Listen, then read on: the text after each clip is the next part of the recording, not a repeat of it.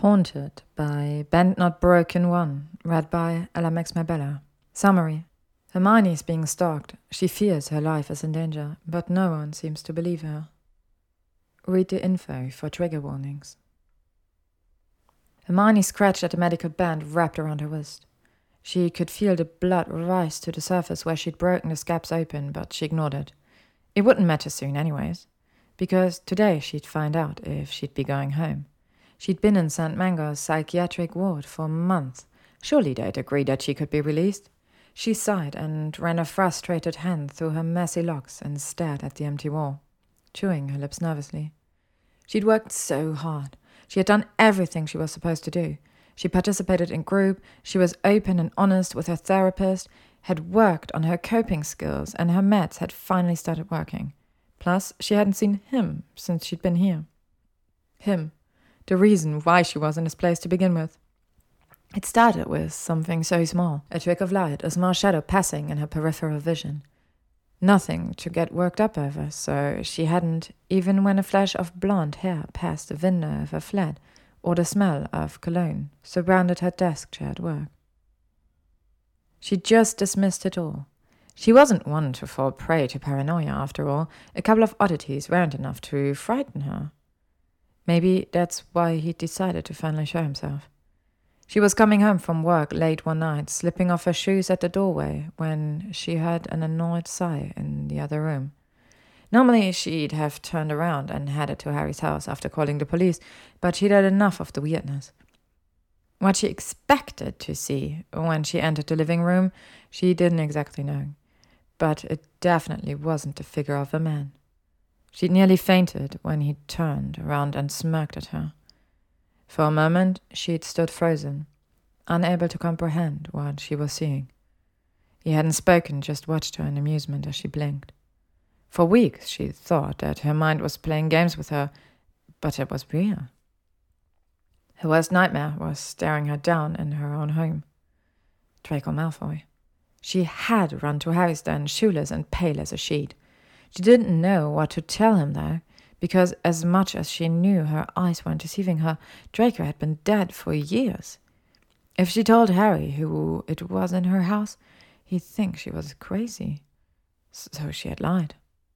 She told him she thought someone had broken in. They'd called the authorities, but of course they'd found nothing. It was no surprise to her, but she still let her best friend comfort her and asked him to spend the rest of the night with her. They fretted over her for a few more days, and then everything went back to normal. At least for them.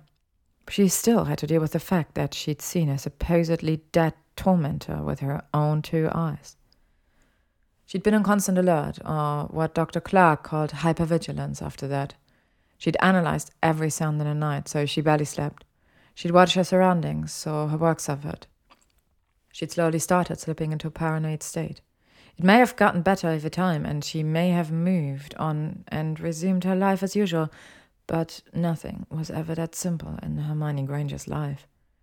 She started seeing him everywhere after that.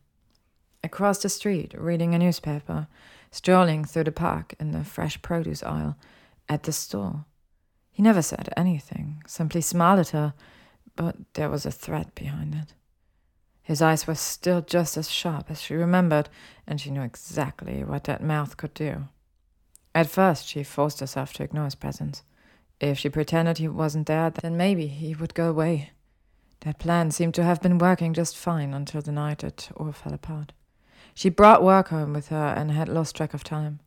By the time she was done, it was well past midnight. She put everything back in her messenger bag and stretched out her limbs which was sore and achy after working for hours on end and locked up for the night. When she entered her bedroom, though, something felt off. She stared into the darkness and tried to make out what exactly it was that felt wrong. She received her answer when she was violently shoved forward. The door slammed behind her, cutting off any source of light. She'd panicked, fumbling around for the lamp at her bedside table, but cruel hands stopped her, pulling her away from the bed and into a firm body. It was the beginning of the end. Stayed up a little late tonight, didn't you, Granger? The familiar voice had her quaking in his grip as her eyes adjusted to the darkness. I've been waiting. Malfoy? It came out as a question, but she already knew the answer. Who else would it be? He asked, spinning her around to face him. I'm the only one that wants you. These words would have affected her more if she wasn't so terrified. It was just so impossible. How, how are you here? Let's not worry about the house. Just enjoy the moment. He replied and pressed his lips against hers. She let him. She didn't even fight. It was like she was back in that empty classroom again, powerless, hopeless, at his mercy. Silent tears fell down her cheeks, but they did nothing to stop the hungry kisses that were now assaulting her. She remained frozen, letting him move her where he wanted her. She thought this was over. She thought she'd gotten over that ordeal. She thought she was safe. She should be safe. He was supposed to be dead. He'd died. But then, if he was dead, who was this?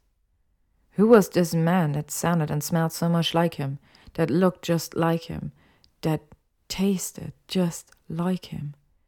Who was this man holding her, kissing her? God, he moaned, moving from her mouth to the skin of her neck. I've wanted you for a long time, Granger. A dream? Maybe this was a dream. Maybe she had fallen asleep at her desk. Yes, that was it. She was asleep, so this was just a horrible nightmare. She needed to wake up. Wake up, she mumbled, clenching her fists in his shirt. A sadistic laugh bubbled up from his chest. Oh, you poor darling! He laughed, taking her chin in his hand and forcing her to look at him. I'm afraid this isn't a dream. Let me go, she whimpered. Please. If anything, his grip tightened. Why would I do that? he asked, voice calm. Oh, I finally have you to myself. He ran a hand down her back, and she fought the shiver that followed. No one will come looking for you this time. She closed her eyes and accepted her fate. There was no fighting him. Her coat pocket vibrated, lighting up the inside enough that she could clearly see his beautiful yet deadly face. The phone startled him, his head snapping towards the sound and fingers loosening from her arms. She took advantage of the momentary distraction and pushed herself away from his chest. The glare she received for the action was chilling. I'll be back, he promised, letting her scramble away from him. Be a good girl, he said, and disappeared without another word, leaving her alone in the now dead silent room. She sat on the floor, back against the wall for a moment, catching her breath and attempting to gather her wits. She didn't know what to do, but she did know one thing she had to hide. What if he came back? He said he would. But would he come back tonight? Was he still in her flat? He could just be letting her sit and think about all the terrible things to come. It was just a sort of sick game he used to play. She stared at her closet door and made the decision. She realized it was childish and probably stupid to hide in a closet. She knew that, but it was the only place that felt safe. The bridesmaid dress from Harry and Ginny's wedding hung limply in her face, and the heel of her boot was digging into her side, but she didn't dare to move an inch. She remained in the same position for hours, waiting, waiting, waiting, until she heard the front door slam open after a series of worried and unanswered knocks. Hermione! Harry's voice traveled through the flat and gave her the push she needed to call out to him. Here! I'm here! Hermione, what the fuck? Harry cursed when he yanked the door open and found her hiding in the back, shaking uncontrollably as she muttered to herself. He pulled her up and out of the closet. Are you all right? Why were you in the closet? Gin said you wouldn't answer your phone. She didn't say anything for a moment, just looked at him and reassured herself that this was her best friend, not the man stalking her every move. I. She paused, noticing that light was streaming through the window. How long had she been in there? Before she could say anything else, Harry stiffened and she watched as his eyes traveled up and down her body. Her own eyes glanced down, and sure enough, there were bruises. Harry got the same look on his face that he had that day so many years ago. What happened? I was attacked. He let go of her and started searching in the house, but couldn't find anything that would indicate that someone was still there. We'll call someone and get the locks changed, okay? It won't matter, she cried in defeat, slumping down onto her bed. He'll find a way. He always does. Wait, concerned her friend approached her. Do you actually know who it was? Yes. Eyes glazed, she looked up into his face. When she didn't continue, he asked, Well? She felt like she was going to cry again. You won't believe me. Come on, Hermione, just tell me who hurt you. Another beat, and then. It was Draco. A mix of anger and worry crossed his features. Hermione, I know you had a bad experience, but it couldn't have been him. I'm telling you, Harry, it's him, she yelled, suddenly jumping up and heading towards him. After the night she'd had, she needed him to believe her. He's following me! And I'm telling you, Hermione, he hissed, grabbing her arms firmly so she couldn't run away, that it's impossible. Malfoy is dead. She shook her head frantically. No, he's not dead. He's alive. He's been in my house. He's followed me to work. It's him. I'm not imagining it. He attacked me. Why don't you believe me? I believe that someone is stalking you, he said, trying his best to placate her. But I promise you, it's not him. I was the one that found his body, remember? I would have known if it was fake. You don't understand. He's gone, he promised her. He can't hurt you anymore. Then who did? I don't know, he admitted, but I promise I'm going to find out. The following weeks left her in a miserable state. Harry had the locks changed, but she was still concerned, so they all took turns staying with her. She never left her house. Her job put her on an extended leave, and she wandered the house at all hours of the night, peering outside to make sure no one was watching her. She saw a man with blond hair walking a dog across the street once and had a meltdown. Ginny had been the one there with her when it happened, and it took her over an hour to get her to calm down. Nightmares plagued her, so she returned to her habit of not sleeping, and refused to eat, so her weight was rapidly dropping. She looked positively ill. Hermione, I've had enough, Harry said one day out of the blue. She slowly turned her head towards him. Of what? Come on, he offered her hand, and she took it. It's time to get you out of the house. Following after him like a child, she asked, where are we going? He seemed agitated, but not at her. You'll see when we get there. The car ride was fairly short, but she didn't recognize the surrounding building. And when they came around the last corner, she saw it the sign St. Mungo's. A feeling of disbelief and betrayal overrode the fear she'd had earlier. Why are we here, Harry? He winced as he put the car in park. You need help, and we can't help you. He looked like a kicked dog sitting there, eyes soft and pleading. They can. Please let them help. Tears pricked her eyes, but she found herself nodding. He was right. She did need help. And if she was in a facility, at least he couldn't get to her. With that thought in mind, she found herself nodding. Okay. That was a little over six months ago, and now she sat, awaiting the verdict. The door to the office opened, and an older woman with a stern face and tight bun motioned for her to stand. Come in, Miss Granger. Hermione rose from her chair and entered the office, wincing slightly when the woman let the door close loudly behind them. So we are here to discuss your release, she said as she came to sit behind a large oak desk. Yes, ma'am, she confirmed politely. Well, I have some rather good news for you. She could have said anything, and Hermione wouldn't have been able to repeat it. All that mattered in that moment was that she was going home. Two days later. Taking a deep breath, she opened the door and took a step outside, smiling when the sun hit her face and the sound of birds chirping filled her ears.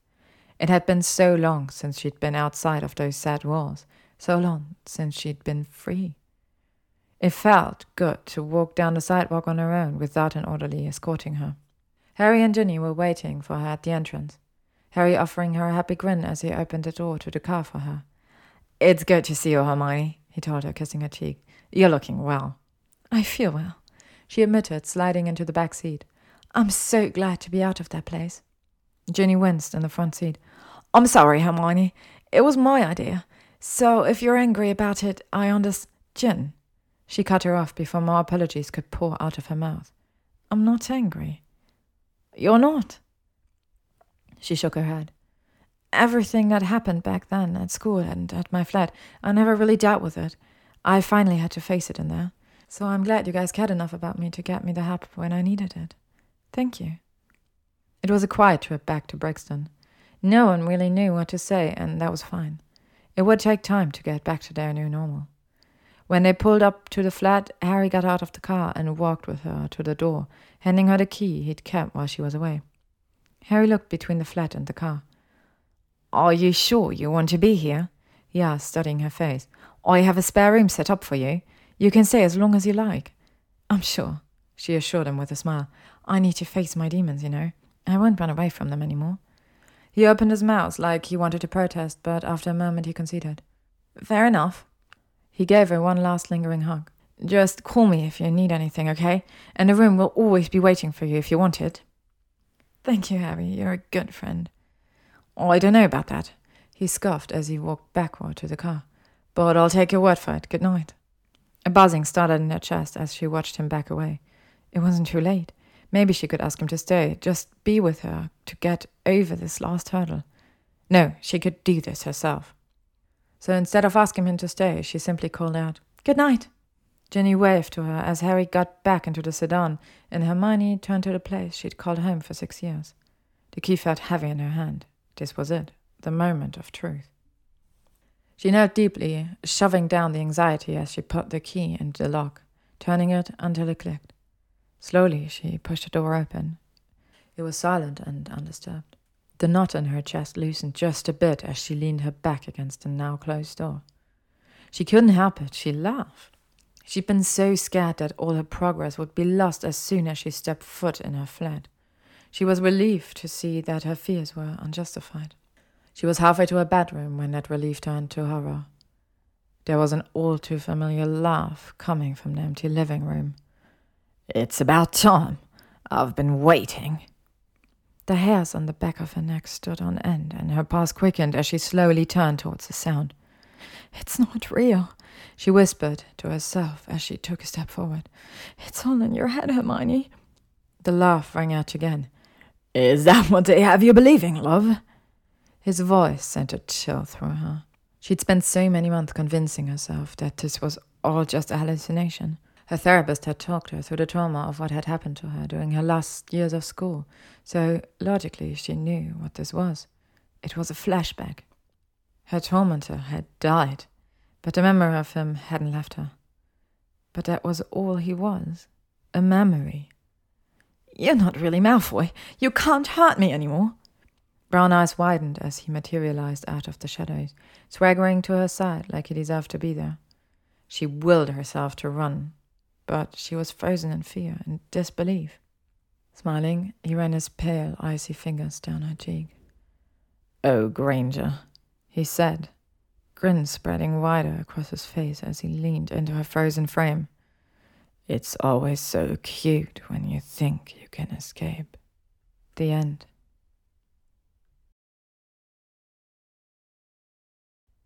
Thank you for listening to Haunted by Bent Not Broken One, read by LMX Mabella. If you would like to stay up to date on upcoming chapters and stories, you can find me on YouTube, Spotify, AO3, Instagram, or Tumblr. Stay tuned for more spooky content.